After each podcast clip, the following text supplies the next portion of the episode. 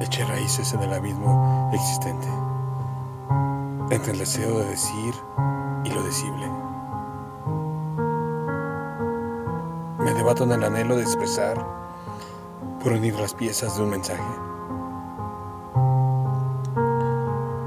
Los poemas lloran al descubrirse lejos de sí mismos.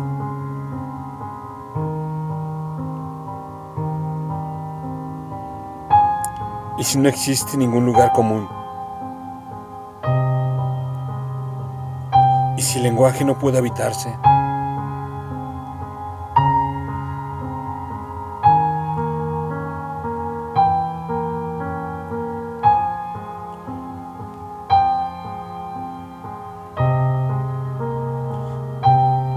Y sí.